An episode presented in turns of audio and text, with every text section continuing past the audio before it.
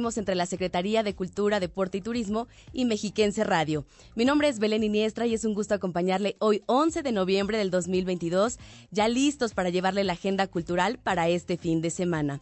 Y como le dábamos cuenta la semana anterior, bueno, pues ya se llevó a cabo la reapertura del Museo de Ciencias Naturales, recinto cultural enclavado en el Parque Matlacincas de Toluca, mejor conocido como El Calvario.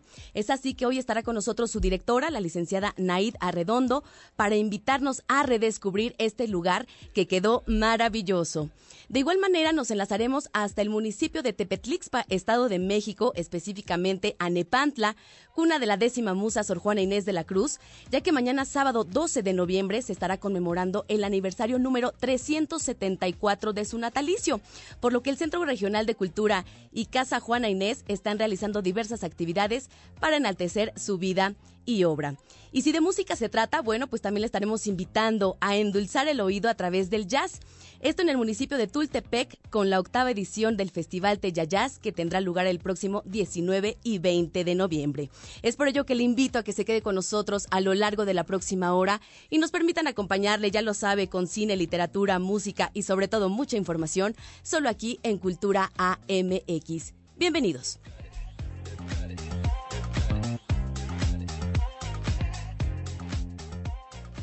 Queremos ser tus amigos. Facebook, Cultura Edomex. Entérate, la nota más relevante de la semana. Y la nota más relevante de la semana es que el pasado miércoles el gobernador mexiquense Alfredo del Mazo Maza encabezó la reunión anual de embajadores de la Unión Europea en México, encuentro en el cual el mandatario pudo compartir la herencia cultural del Estado de México. El gobernador Alfredo del Mazo Maza encabezó la reunión anual de embajadores de la Unión Europea en México, a quienes expuso las diversas estrategias que el gobierno estatal realiza para atender y evitar la violencia de género, además de resaltar los lazos culturales y económicos que unen a las naciones del viejo continente con la entidad mexiquense. Durante este encuentro, que tuvo como escenario el Museo de Antropología e Historia del Centro Cultural Mexiquense en la capital estatal, el gobernador subrayó que para los mexiquenses es un orgullo ser anfitriones de la reunión anual de embajadores de la Unión Europea y tener la oportunidad de compartir con ellos la herencia cultural del Edomex. Quiero dar la más cordial bienvenida a todas eh, eh, a todos los embajadoras, embajadores de la Unión Europea y representantes del cuerpo diplomático que hoy se encuentran aquí. Le agradezco mucho al señor embajador de la eh, Unión Europea, al señor Gautier Miñó, por haber elegido pues, el Estado de México para eh, tener esta reunión anual. Es parte de los lazos, por supuesto, que nos unen también con la Unión Europea, pues toda la parte histórica de, tradición, de cultura, de arte eh, que tiene nuestra entidad y que también nos da mucho gusto compartir con ustedes. Asimismo, acentuó la importancia que tiene para toda sociedad el fomento del arte y la cultura, por lo que en la entidad se han rehabilitado prácticamente todos los recintos culturales existentes y subrayó la construcción o remodelación de 54 de estos espacios en lo que va de la administración. Al finalizar su intervención, el gobernador respondió cuestionamientos hechos por algunos de los embajadores, como las acciones que se impulsan para proteger el medio ambiente en suelo mexiquense, entre ellas la campaña permanente de reforestación, la secretaria de Cultura y Turismo, Marcela González Salas, recalcó que la presencia de los embajadores y representantes diplomáticos de las naciones integrantes de la Unión Europea refrenda la relación de amistad y cooperación que el EDOMEX ha forjado y en la cual es prioritario impulsar la cultura y el arte como vía para alcanzar una sociedad más humana. Para Cultura AMX, Jimena Rodríguez. Porque la cultura es lo que nos une. Cultura AMX. Cartelera. Muestras nacionales e internacionales. Conversatorios. Estrenos y ciclos de cine de la Cineteca Mexiquense en Sala Cinematográfica. Y esta semana, de la mano de la Cineteca Mexiquense, bueno, pues nos invitan a ser parte de la edición número 26 del Tour de Cine Francés, cuyas películas ya están disponibles en su cartelera. Aquí los detalles. Hola, ¿qué tal amigos? Soy Itzel Rangel y el día de hoy quiero platicarles que en la Cineteca Mexiquense integramos a nuestra cartelera el vigésimo sexto Tour de Cine Francés. Una muestra itinerante que presenta la mejor selección de cine francés contemporáneo en su versión original, subtitulada al español, a lo largo de México, Centroamérica, Argentina y Chile. Este año la edición número 26 del tour incluye siete películas que serán programadas en la Cineteca Mexiquense del 4 al 17 de noviembre. Los títulos que integran este tour son Alta Costura, un drama dirigido por Sylvie Hayon que cuenta la historia de Esther y Jay, dos mujeres que coinciden en el taller de la Maison Dior en el mundo de la alta costura. Un métier qui a ce pouvoir de fabriquer un peu de beauté pour le geste, pour la beauté du geste. Crónica de una relación pasajera. Una comedia romántica de Emmanuel Mouret y coescrita entre el mismo Mouret y Pierre Girard. Una película pensada para entretener inteligentemente. Ce que je dire, c'est que je suis content de vivre ce que je là. Même si on fait rien, pour moi te voir, euh, c'est déjà sexuel. El mundo según Pierre. Es una película dirigida por Clovis Cornilla. Esa comedia fantástica narra la historia de un hombre que siempre vivió lejos del desorden del mundo. Cuando sus padres desaparecen, descubre que fue adoptado y es obligado a sobrevivir en una sociedad que nunca conoció. Tu sais, l'important c'est pas d'où on vient. C'est ce qu'on devient. El movimiento es un drama del director Cedric Klapisch que gira en torno a la prometedora bailarina de ballet clásico. Se lesiona durante un espectáculo y se entera de que no podrá volver a bailar. Tendrá que aprender a repararse a sí mismo. Profite de toutes les vies que la vie pourra te donner. Aujourd'hui, je commence une nouvelle vie. Así que ya sabes, la Cineteca Mexiquense se une a esta iniciativa fundada por Nueva Era Films, Cinépolis, la Embajada de Francia en México y la Federación de Alianzas Francesas. Para más información sobre el 26 Tour de Cine Francés y toda nuestra cartelera, visita nuestro sitio web cineteca.edomex.gov.mx. También síguenos en redes sociales. En Facebook y Twitter nos encuentras como Cineteca Edomex y en Instagram como Cineteca Mexiquense. Soy Itzel Rangel y esta fue la recomendación de la semana.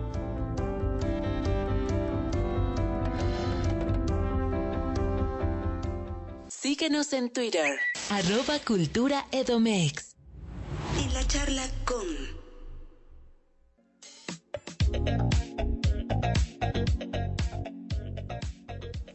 Y bueno, pues ahora para disfrutar y conocer un poco más acerca del género musical del jazz y justamente disfrutarlo en territorio mexiquense es que nos enlazamos con Yelani Fuentes Cortés, quien es coordinadora general de Tella Jazz 2022. Yelani, ¿cómo estás? Muy buenas tardes. Hola, buenas tardes, ¿cómo estás? Muy bien, pues con el gusto de saludarte, fíjate que ya le comentábamos a la audiencia al inicio de esta emisión que, bueno, en próximos días se va a conmemorar esta octava edición del Festival Teya Jazz. Platícanos un poco de cómo es que surge esta iniciativa por ahí del año 2015. Eh, pues surge, eh, bueno, surge a la, a la idea o al viaje que fue mi abuelo, okay. el, el fundador del festival, fue a un viaje a a Real de 14, al festival de allá. Ok, ¿en Monterrey?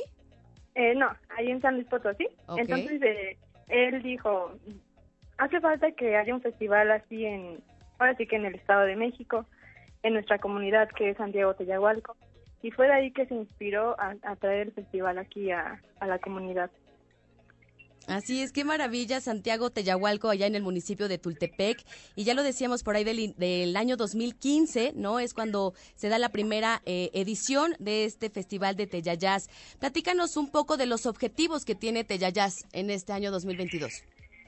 En este año tenemos los objetivos de la difusión de, la cultura en la comunidad, tanto de música como de artes plásticas. Este año estamos con, eh, bueno, estamos añadiendo a la al repertorio del festival una exposición de artes plásticas. Ok. Eh, estamos muy emocionados por ello porque son artistas muy jóvenes que están exponiendo sus, sus obras.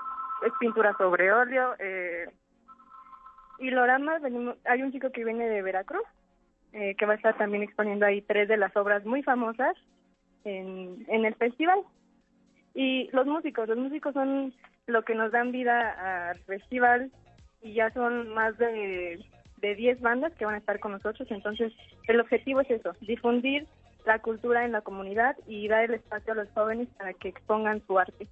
Porque el arte, pues, es más que música y pintura, sino que se una a la comunidad, que se da a conocer en, en cualquier rincón, ¿no? Que la persona que está en el pueblo, que está aquí en Teyahualco o aledaños, pueda conocer un poco de lo que de lo que traen estos artistas nuevos. Así es, y en ese sentido me gustaría que compartieras con la audiencia quienes se dan cita, ya lo decías, habrá algunas bandas, pero también sé que hay solistas. Eh, ¿Cómo se realiza esta convocatoria? La convocatoria este año fue mediante, ahora sí que vía, vía interna, podemos llamarlo así, ya que algunos de los que van a estar en el festival de esta edición ya habían estado con nosotros en ediciones pasadas eh, bandas como Big Danny Blues Band, eh, Chicago Kings, ellos es la primera vez que se presentan. Y, pues bueno, estamos muy emocionados por conocer este, su música, por verlos en el escenario, por traer ese, ese proyecto que tienen que es el blues del posguerra, entonces pues también ahí añadirlo. Eh, Bloody Rock es rock tirándole al blues, es ahí un ritmo muy muy padre que pues todos conocemos el blues eh, nos inspira mucho a, aquellas épocas de Nueva Orleans. Eh, tenemos al maestro Jorge Pompa Trio Jazz, él ya había estado con nosotros también en ediciones pasadas. Y pues hay que dar un reconocimiento ahí al maestro Jorge Pompa porque es maestro de, de la Escuela de Bellas Artes de nuestro municipio. Eh, tenemos a la siguiente banda que es Raíces del Blues, igual aquí originaria del municipio de Tultepec. La Rambla Blues, eh, San Luis Blues, Colibri Project, ellos traen unos, son unos chicos que traen un proyecto ahí de, de jazz combinado con música mexicana, temas como la viquina, eh, que podemos, que vamos a poder visualizar en el festival este 19 y 20 de noviembre, también van a conocerlos. A Ruth Band, igual ellos son unos jóvenes de aquí del municipio de Tultepec, que traen ahí este más de cinco artistas que están tocando, igual ellos son estudiantes de la Escuela de Bellas Artes de Tultepec. Eh, y algunas otras bandas más invitadas que van a estar con nosotros, unos saxofonistas que son este intérpretes solos. Y pues sí, más que nada, ellos van a estar con nosotros estos dos días de blues y de jazz. Justamente en ese sentido me surge la duda de cómo estará distribuida la programación en estos dos días. Ya lo decías que es el 19 y 20 de noviembre. ¿A partir de qué hora y dónde exactamente es la cita? El 19 va a ser en el atrio de la iglesia antigua. Eh, va a iniciar a las 4 pm. Vamos a iniciar con con un con, los, con la exposición de arte. Vamos a iniciar. Eh, la exposición de arte va a estar en el kiosco de la comunidad. Son tres escenarios. El kiosco está intermedio entre el escenario 1 y el escenario 2. El escenario 1 es el del 19, que es el atrio de la iglesia antigua. Entonces la idea es que eh, mientras estén los artistas tocando y demás, la gente, nuestro público pueda visualizar las artes plásticas que tendremos en la exposición. Entonces, bueno, eso me decías. El, y el día domingo 20 de noviembre, el escenario es en la concha acústica de Teyahualco. Ese día vamos a iniciar un poco antes porque tenemos más saturado de, de bandas de blues. ¿A partir de qué hora? A partir de las tres y media, e, ese día, el, el domingo 20. Qué maravilla. Bueno, pues ya lo decías, eh, podremos disfrutar de las diversas propuestas, ya sea de solistas o de estas bandas independientes, todos ellos de este maravilloso municipio que es eh, Tultepec. En ese sentido, me gustaría que también nos compartiera las redes sociales en donde podemos consultar el, el, programa completo y también a detalle esas bandas que estarán integrando este programa del 19 y 20 de noviembre, ya lo decíamos, Teyayas 2022. Sí, en las redes sociales, tanto de Instagram como de Facebook y de Twitter, son eh, Festival. Así nos pueden encontrar. y ahí vamos a estar publicando ahora sí que el cronograma de las bandas, de la, de la exposición, así como una breve descripción de todos los artistas que nos van a acompañar. Entonces, para que nos sigan y, den lectura de todos ellos, para que pues nos acompañen este 19 y 20 de noviembre, a partir de tres y media, cuatro de la tarde. Así es, y que también sea Teyayas el pretexto perfecto para disfrutar también de la riqueza eh, natural, cultural y gastronómica que también tiene Teyahualco, ¿no?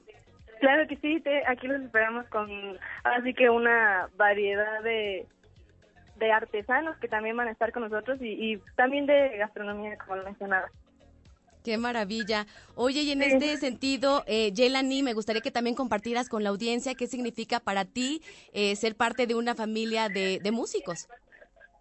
Eh, bueno, más que nada mi familia, eh, mi abuelo, que es el fundador del festival, él es más que nada emprendedor, emprendedor y le encanta todo esto. Entonces sí, yo me siento muy orgullosa de formar parte de su familia y, pues sí, llevando el festival a lo que se pueda con las mejores ganas del mundo, eh, viendo así que a futuro al festival que llegue a más personas, que podamos eh, ser un festival eh, que ayude a los artistas a, a que expongan su, ahora sí que su talento. Principalmente eso y que se da a conocer, como bien lo decías, eh, entre la comunidad de Santiago Teyahualco, que justo sea la música el pretexto para reunirnos y para disfrutar de dos días agradables con la familia, ¿no? Que también sirva de integración familiar o con los amigos. Eh, en ese sentido, este, importante mencionar también que es de entrada libre, Yelani. Sí, es un evento gratuito y vamos a tener talleres, talleres de pintura, de papiroflexia, de grabado ahí para que pues los niños estén un rato eh, pasándola bien, aprendiendo y, más que nada incursionándose un poquito en esto de las artes, ¿no? Es más que nada eso. Y sí, es un evento gratuito para toda la comunidad y están pues todos invitados. Ahí está esa invitación. Nos vemos el próximo 19 y 20 de noviembre en Santiago Teyahualco, municipio de Tultepec, en lo que es Teyayas 2022. Yelani Fuentes Cortés, muchas gracias por toda esta información y claro que nos estaremos viendo para disfrutar del jazz. Claro, muchas gracias a ustedes por el espacio y pues igual los esperamos por aquí. Abrazos hasta Tultepec. Y con esta entrevista nos vamos a nuestro primer corte. No se vaya, ya regresamos con más información aquí a Cultura AMX Radio.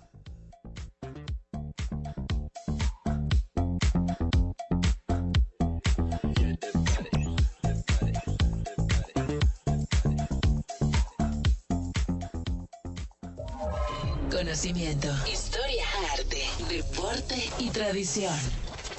Cultura AMX. Fue un 12 de noviembre, pero del año 1648, que nació en San Miguel de Pantla, Estado de México, la mayor figura de las letras novohispanas del siglo XVII. Juana Inés Ramírez de Asbaje y Ramírez de Santillana, mejor conocida como Sor Juana Inés de la Cruz. El acceso a la educación y la curiosidad por el aprendizaje eran dos aspectos celosamente reservados y guardados por el clero masculino de aquella época. Sin embargo, Sor Juana, a pesar de las dificultades y con una gran fortaleza ante la adversidad, su cultura como autodidacta y lectora incansable le llevó a tomar la vida conventual para aprender poesía, prosa, teatro y aritmética, solo por mencionar algunos de sus talentos. Los poemas de Sor Juana Inés la iban consagrando más como monja, como una poeta de la vida, del amor y de los requiebros de los desamores, pero además de su poesía. Escribió dos comedias de teatro, Los empeños de una casa y Amor es más laberinto. Tanto destacó Sor Juana Inés de la Cruz en el campo literario que su trabajo y su legado siguen siendo reconocidos a nivel nacional e internacional, a pesar de no tenerlo nada fácil, ya que tuvo que enfrentarse hasta con los religiosos con quienes convivió, porque no se veía bien que una mujer manifestara curiosidad intelectual e independencia de pensamiento.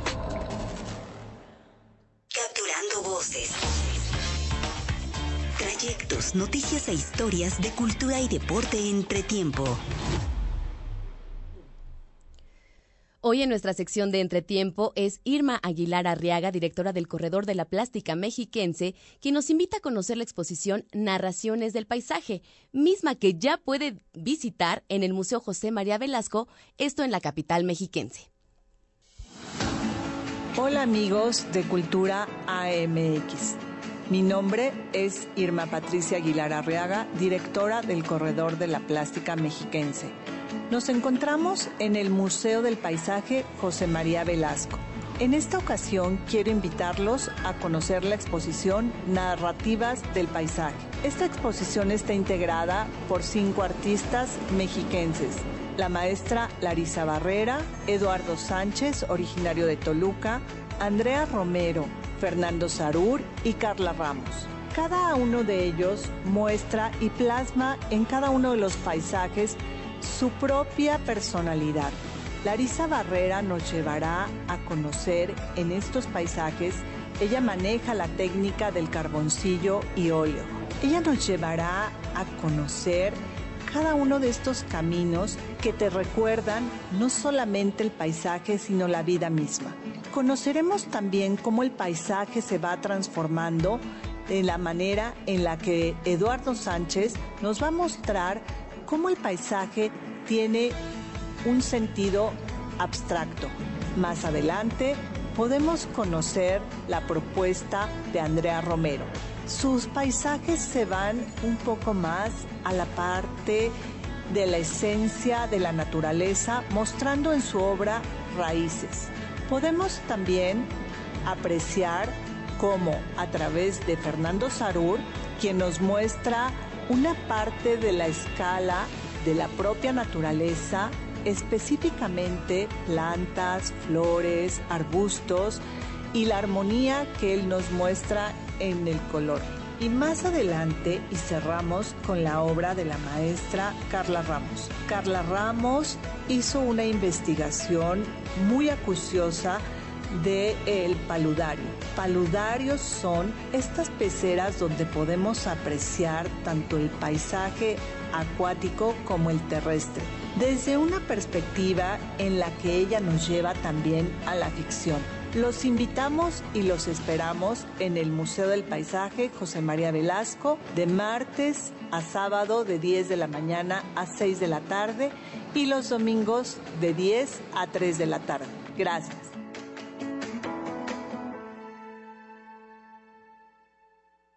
Porque la cultura es lo que nos une. Cultura AMX. Esta semana y a propósito de que mañana, 12 de noviembre, se conmemora un aniversario más del natalicio de Sor Juana Inés de la Cruz, en la siguiente nota le invitamos a conocer parte del acervo literario con el que cuenta el Consejo Editorial de la Administración Pública Estatal en torno a la vida y obra de la décima musa. Para conocer la obra de y sobre la décima musa, el Fondo Editorial del Estado de México ofrece en su biblioteca digital obras como la de Alejandro Soriano Valles, poeta, crítico literario y biógrafo, uno de los más célebres investigadores de la vida y obra de Sor Juana Inés de la Cruz, que presenta textos como Sor Filotea y Sor Juana y cartas del obispo de Puebla a Sor Juana Inés de la Cruz. Este libro contiene dos escritos fundamentales para conocer la relación de la décima musa con la jerarquía de la Iglesia Católica. La Carta de Puebla, de 1691, que es la inmediata y afectuosa contestación del obispo de esta diócesis, Manuel Fernández de Santa Cruz, a la célebre respuesta a Sor Filotea de la Cruz, así como la Carta de San Miguel, de 1692, del mismo autor, las cuales forman parte del entrañable intercambio epistolar que, según se ha descubierto, existió entre la poeta y el prelado. También se encuentra en la obra Primero Sueño, Sor Juana Inés de la Cruz, donde se incorporan sus hallazgos anteriores y presenta datos que desde la época de Méndez Plancarte, la exploración filológica e histórica ha ido aportando. Este texto incluye notas pormenorizadas y un apéndice donde se analizan las principales interpretaciones contemporáneas del magno poema de la también conocida como Fénix de América, a la luz de la teología y la filosofía propias de su mundo cultural. Otro de los escritores destacados incluidos ahí es Javier García González, con el libro Sor Juana Inés de la Cruz, Poesía y Prosa, Antología, una obra que expone la multiplicidad de saberes de la escritora, que van de la poesía a la filosofía, de la astronomía a la música, de las ciencias bíblicas al teatro, y la sitúan en el Renacimiento europeo y muestra el panorama de su obra en la que subraya tres aspectos, la versatilidad, el tono lírico y el dominio de la lengua española.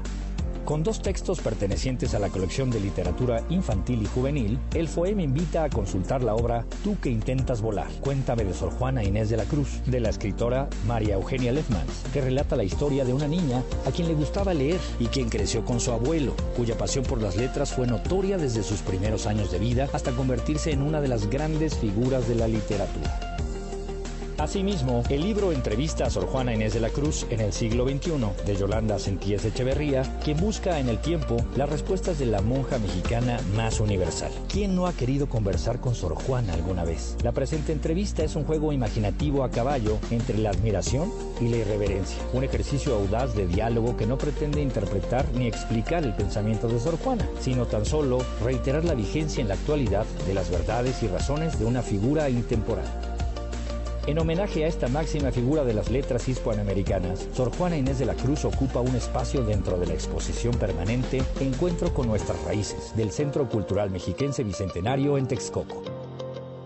Con el título Juana Inés, Mujer Universal nacida en los volcanes, esta sección nos acerca a la vida y obra de la décima musa, a través de instalaciones interactivas y da muestra de algunos objetos propios de la época, como piezas de vajillas, armaduras, documentos históricos y ornamentas religiosas. Ahora también encuéntranos en Instagram, Cultura Edomex. En la charla con...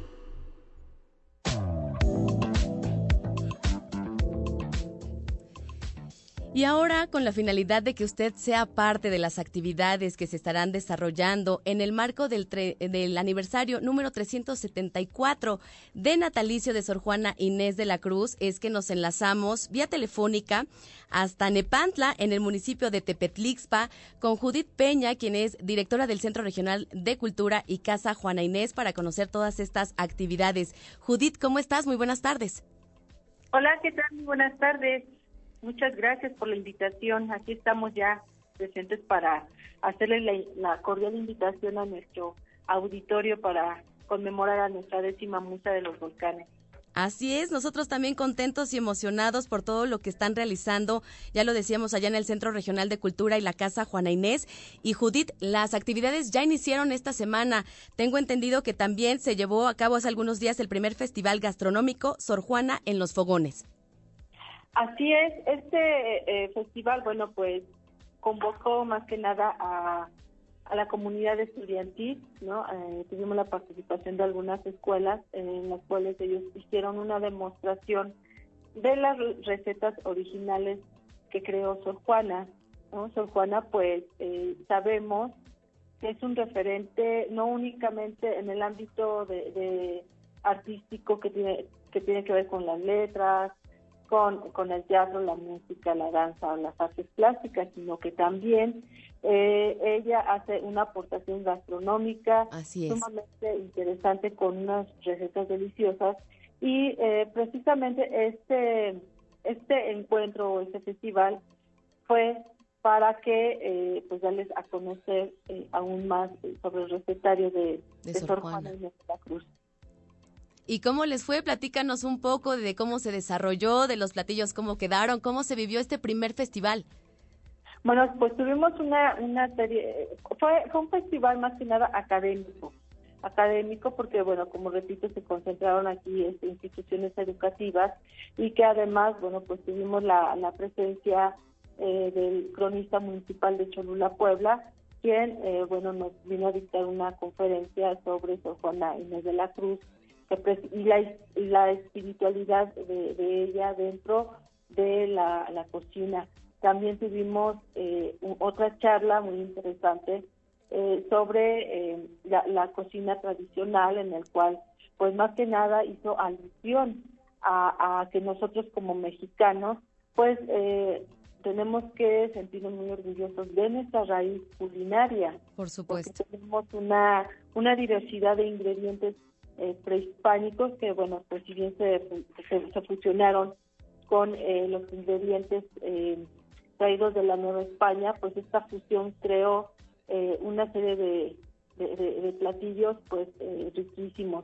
Y aquí pues el mensaje fue precisamente la identidad que, que, debemos de tener como mexicanos, que los estudiantes deben de tener como mexicanos ¿no? Como chefs para que rescaten nuestra cocina tradicional también a través de nuestras cocineras eh, tradicionales. Entonces, básicamente, ese fue el mensaje, adoptar nuestra identidad gastronómica. Qué maravilla. Y bueno, sabemos que también mañana, eh, ya lo anunciábamos también al inicio de esta emisión, 12 de noviembre estaremos conmemorando el aniversario número 374 de natalicio de nuestra décima musa. Y en ese sentido, sé que también ya están eh, allá en el Centro Regional y en la Casa Juana Inés realizando eh, varias actividades. Platícanos qué tenemos preparado para mañana para que puedas invitar a la gente. Sí, este fin de semana vamos a iniciar precisamente el día de mañana. Eh, pues es, se conmemora el aniversario, el 274 aniversario de nuestra, del natalicio de nuestra querida Sor Juana Inés de la Cruz. Vamos a iniciar a las 12 del día eh, con un eh, conmemorativo eh, homenaje no preparado para ella y también vamos a tener aquí la, premiación del primer certamen internacional de poesía, Sor Juana Inés de la Cruz, en el cual, bueno, este certamen lo organizaron eh, previamente la Asociación Nacional de Escritores de México y la Asociación Arte Poesía por la Paz de Oregon, Estados Unidos, en el cual pues convocaron a escritores y poetas de, de, Latinoamérica y, parte de, Europa. Entonces se van a premiar aquí eh, a los ganadores de este certamen, entre ellos pues tenemos a, una mexicana, la maestra Angélica Santa Olaya, y a otro escritor que viene de, Cuba y de Honduras. Vamos a iniciar con esto y dentro de esta premiación, pues vamos a poder eh, también disfrutar de la poesía, de las poesías que fueron las ganadoras, de la voz de los poetas que las escribieron y bueno, pues también vamos a poder gozar de un, concierto, ¿no? Eh, donde vienen unos maestros concertistas de la eh, Sinfónica de Guadalajara, van a estar aquí con nosotros ofreciéndonos un, concierto de, cámara con cuerdas y vamos a finalizar, vamos a ir cerrando esta conmemoración el día de mañana con una conferencia. Eh, la conferencia es por parte de la maestra Beatriz Chávez Chávez, ella es una eh, gran ser juanista que se ha dedicado precisamente al estudio de la décima musa. Y en esta ocasión ella nos va a compartir la interpretación del cuadro que hizo el, maestro Miguel, eh, Miguel Ángel Cabrera, eh, fraile oaxaqueño que nace en el año de 1695, en el mismo año que muere Sor Juana, y que esta obra pues es la más eh, representativa por la cual conocemos a Sor Juana y la original se encuentra en el Museo de Arte de Chapultepec. Y aquí en la Casa de Labranza, donde una de, de, Sor Juana, la tenemos ilustrada en mosaico. Entonces la maestra Beatriz nos va a regalar una conferencia y donde nos va a dar la interpretación eh, de esta pintura. y vamos a cerrar así con, con esta conferencia el día de mañana y bueno, aquí se van a concentrar eh, pues personalidades, este, artistas, ¿no? Que tienen que ver con, con las letras, artistas plásticos, pues también eh, gente de, del medio de, la política. Por supuesto, sor juanistas, todos y todas ellos. Así es, así es. Y todos, eh, todos nos conjuntamos precisamente para, para honrar a nuestra querida Sor Juana Inés de la Cruz. Pues sí, como ya lo comentas, imperdible esta conferencia magistral de la maestra Beatriz Chávez Chávez. En ese sentido, también tengo entendido, eh, Judith, que tendremos visitas guiadas teatralizadas. Platícanos. Ah, sí, por supuesto.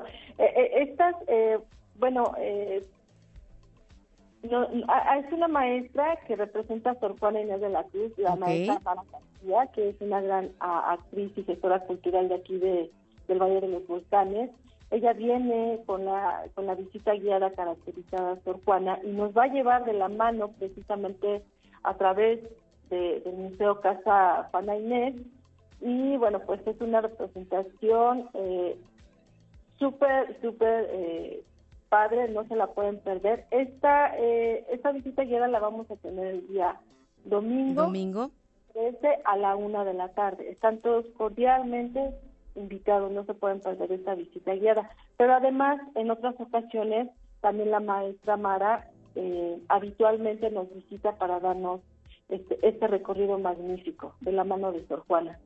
Así es, que nos transporten a aquella época y qué mejor que ahí en la Casa Juana Inés y en este maravilloso Centro Regional de Cultura de Nepantla. Judith, redes sociales, ¿en dónde podemos consultar el programa completo? ¿Algún detalle que se nos haya ido? Eh, hay dos actividades que también se van a transmitir por Cultura en un clic, que es precisamente la, la conferencia de la maestra Beatriz Chávez Chávez y este un recital de danza eh, que se llama Sor Juana, acuerdan la fortuna mía. Este recital de danza es una, es una muestra en escena por parte del grupo de danza contemporánea de aquí del Centro Cultural a cargo de nuestra maestra Aime Sánchez Sánchez, ella es la directora de esta muestra, entonces se van a transmitir el sábado y domingo por Cultura está en un clic, eh, hay que estar pues pendientes ahí de la de, la programación. Y nuestras redes sociales es eh, Centro Regional de Cultura y Museo Casa Juana Inés. Así es como nos encuentran en nuestra página de Facebook, donde pueden, los invitamos, donde eh, invitamos a que consulten y, nos sigan con las actividades que generamos con mucho cariño para todos y todas.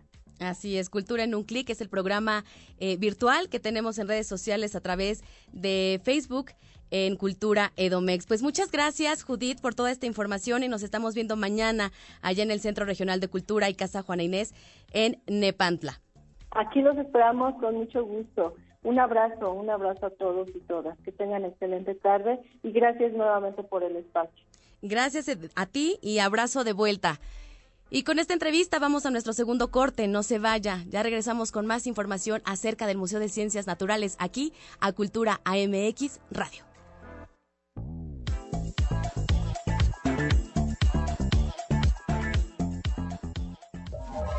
Conocimiento, historia, arte, deporte y tradición. Cultura AMX. Cada 12 de noviembre se conmemora el Día Nacional del Libro el cual fue instituido por decreto presidencial de José López Portillo en 1979, en el marco del nacimiento de la poeta mexicana Sor Juana Inés de la Cruz. El libro es considerado un instrumento de transmisión cultural en la historia de la humanidad, que aún incluso con las nuevas tecnologías sigue siendo una herramienta fundamental para el desarrollo de cualquier persona o sociedad, pues es capaz de transportar a una persona a otra época, estimular la imaginación y la creatividad, mejorar los procesos cognitivos como la concentración y la atención, así como crear hábitos de reflexión y análisis. En esta fecha se busca transmitir la importancia de la lectura y del fácil acceso a los libros en beneficio de la sociedad. En torno a esta celebración se organizan diversas actividades para acercar al público tanto la literatura en español como en lenguas indígenas. Asimismo, se generan espacios para conocer propuestas artísticas, musicales, de artes visuales y obras de teatro, tanto de la literatura clásica como contemporánea en México charla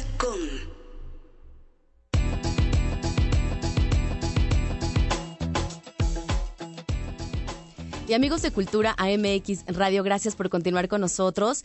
Y ahora para que conozcamos todos los detalles de este renovado Museo de Ciencias Naturales, ya lo decíamos enclavado en el Parque Matlacincas, mejor conocido como el Calvario de Toluca. Bueno, pues es que recibo con mucho gusto aquí en la cabina de Mexiquense Radio a Naida Redondo, quien es justamente la directora del Museo de Ciencias Naturales. Naid, bienvenida.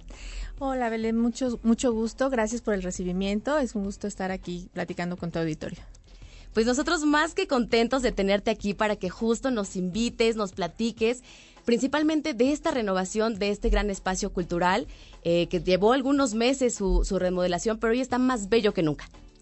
Sí, estamos bastante contentos. Eh, pues ha sido un esfuerzo del, del, gobierno del Estado de México porque esto se haya llevado a cabo. Eh, y pues mira, ahorita felices de, de, esta reeducación museográfica, de esta nueva mirada a la colección eh, del Museo de Ciencias Naturales y pues de todo el trabajo que se, que se realizó, ¿no? Porque fue un trabajo pues multidisciplinario en donde participamos muchas personas. Así es. Y, y pues mira, ahora, ahora los resultados ahí están y pues felices. Justamente platícanos un poco de lo que es la vocación del museo y de todas esas personas que intervinieron para hacer esa maravillosa curaduría.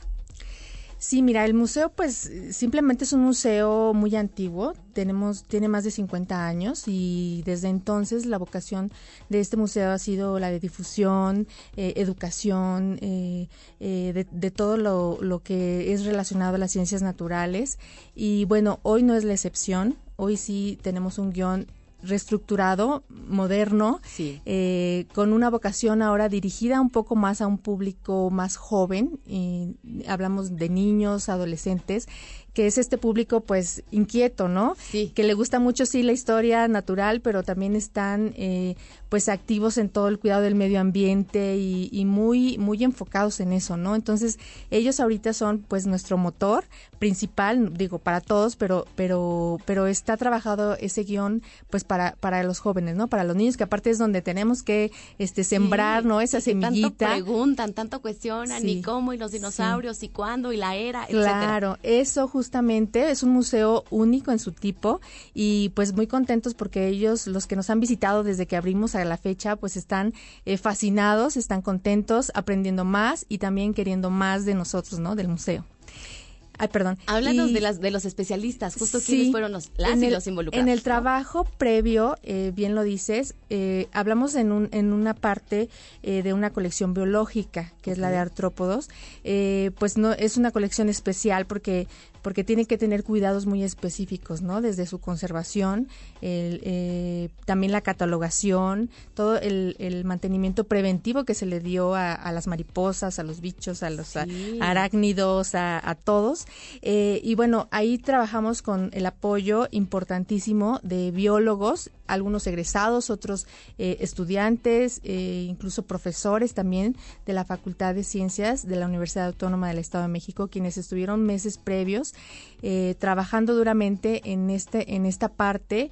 Y pues fue un, trabajo sí maratónico pero pero pues valió la pena no porque eh, conservar una colección de esta de esta de esta de este tamaño eh, y aparte pues de esta antigüedad no estamos hablando que el maestro Luis Camarena González quien fue quien es un, quien fue un naturalista importante del Estado de México originario de Ocoyoacac eh, aproximadamente desde 1928 estuvo recabando esta, esta, esta colección y estos ejemplares, ¿no? Entonces hay que tratarlos no con pincitas, o sea, con plumitas, o sea, es un trabajo muy, muy delicado, pero muy bonito, muy interesante. Y qué decir también de las joyas del museo, ¿no? De ese árbol petrificado, de este mural de Matinev. Platícanos de las joyas del museo. Mira, justamente el árbol petrificado es una de los, una de las piezas emblemáticas del museo. Así es. Eh, no las puedes ver en cualquier lugar definitivamente y tenemos el honor de contar con ella en, el Museo de Ciencias Naturales.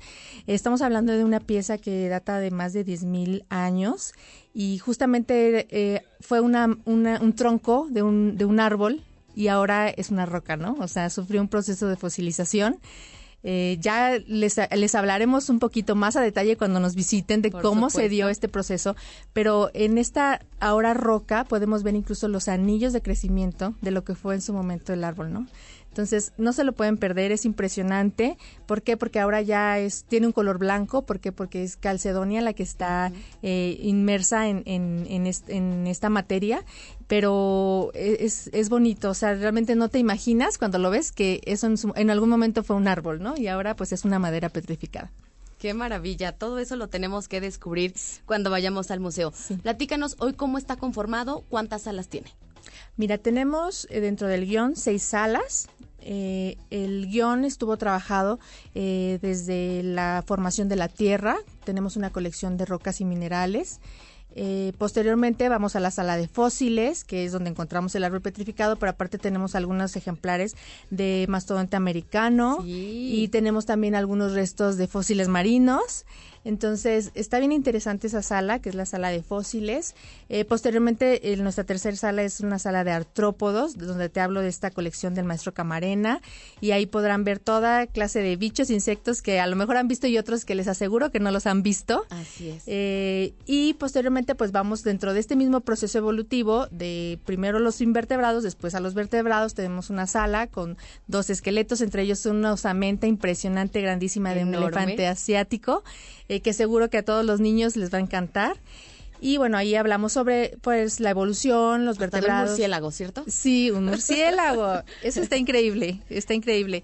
Eh, y bueno, eh, finalmente pues tenemos una sala de taxidermias en donde ya aterrizamos con ejemplares y especies propias del Estado de México y donde tenemos aves y mamíferos, ¿no? Desde las aves diurnas, las nocturnas, las rapaces, las acuáticas, no se lo pueden perder. Y cerramos en una sexta sala, que es nuestra sala de humedales, eh, pues eh, quisimos rescatar esta parte importante de este ecosistema lacustre que justamente pues tiene tiene esta esta mm, eh, pues belleza de que cuenta con el líquido vital no que es el agua.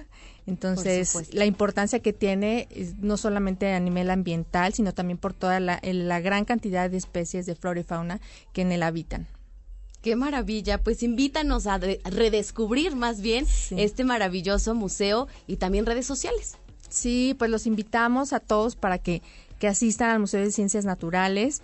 Eh, estamos ubicados en el Parque Matlatzincas, lo que siempre hemos conocido como el Cerro del Calvario, justamente en el corazón de la ciudad de Toluca, en este parque hermoso que es un pulmón que todavía conservamos, en donde pueden visitarlos con sus familias, con amigos, con quien ustedes quieran, pasar un, rato padre, divertido.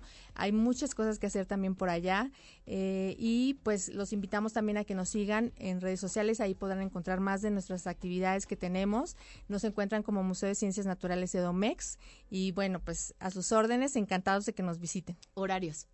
Claro que sí, nuestros horarios son de martes a sábado de 10 a 18 horas y los domingos de 10 a 15 horas. Ahí está esa maravillosa invitación. De verdad no se lo pueden perder. Quedó espectacular el Museo de Ciencias Naturales del Estado de México, ya lo decíamos, en la capital mexiquense. Naida Redondo, muchas gracias por toda esta información y claro que nos vemos en este espectacular museo. Por ahí los esperamos y gracias a ti por este espacio. Gracias nuevamente por tu visita. Y con esta entrevista nos ligamos a nuestra cartelera cultural. Cartelera cultural. En la cartelera de esta semana, te hacemos una cordial invitación a redescubrir el Centro Cultural Mexiquense Bicentenario en Texcoco, con la exposición Sororidad, la otra mirada al arte en México, la cual homenajea y reconoce la importancia del aporte de las mujeres dentro de la historia del arte mexicano. Déjate sorprender por el Museo de Antropología e Historia del Estado de México en el Centro Cultural Mexiquense de Toluca, donde podrás visitar a Pacha, el gigante de la prehistoria. Una osamenta compuesta por 132 piezas que mide más de 4 metros de altura y tiene más de 10.000 años de antigüedad. El centro histórico de la ciudad de Toluca alberga magníficas joyas arquitectónicas como el Museo Casa Toluca 1920. Un espacio que te llevará por un viaje histórico por la vida de nuestra capital a principios del siglo XX que no te puedes perder. Te recordamos que todos nuestros museos están abiertos de martes a sábado de 10 a 18 horas y los domingos de 10 a 15 horas. El Instituto de Danza MISOC te invita a celebrar su 55 aniversario este domingo 13 de noviembre a partir de las 14 horas en el Teatro al Aire Libre del Centro Cultural Mexiquense Bicentenario en Texcoco. Ven y pasa un rato lleno de música y baile con tu familia y amigos. Disfruta de un fin de semana lleno de emociones en las Grutas donde todo comienza con un descenso de 440 escalones para conocer este maravilloso lugar formado por el escurrimiento del agua a través de las fisuras de la roca, depositando sales minerales que construyen estalactitas y estalagmitas de más de 500.000 años. Las tiendas Casar te invitan a que sigamos impulsando la comercialización de las artesanías hechas por mexiquenses, con piezas elaboradas por manos llenas de talento y creatividad en las 13 ramas artesanales con las que cuenta nuestro bello Estado de México. Compra y regala artesanías porque lo hecho en México está bien hecho, pero lo hecho en el Estado de México está hecho con el corazón. La cartelera completa de estas y otras actividades de la Secretaría de Cultura y Turismo puedes consultarlas en www.cultura.domex.gov.mx en el apartado de cartelera cultural o bien a través de nuestras redes sociales. En Facebook, Twitter e Instagram nos encuentras como Cultura Domex.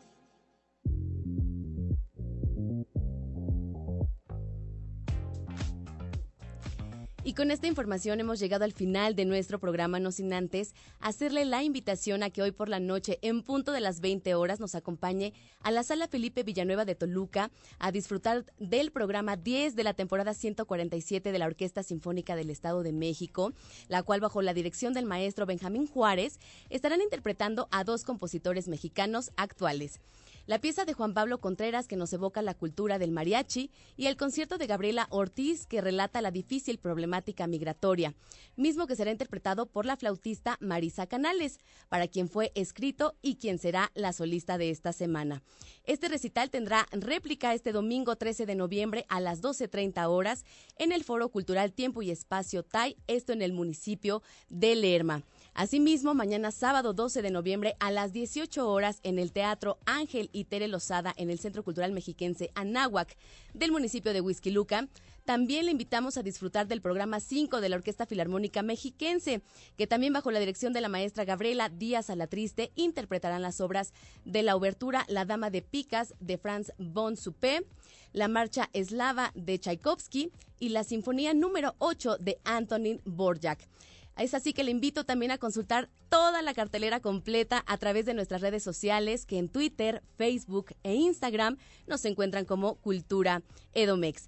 En la coordinación general de este programa se encuentra Mario Vallejo. Agradecemos en los controles técnicos a nuestro productor Hugo Dueñas, así como Jimena Rodríguez. En la continuidad se encuentra Francisco Díaz. Mi nombre es Belén Iniestra y les recuerdo que tenemos una cita el próximo viernes en punto de las 16 horas aquí en el noticiario Cultura AMX. Sigue en sintonía de Mexiquense Radio. Cuídese mucho y que tenga extraordinario fin de semana.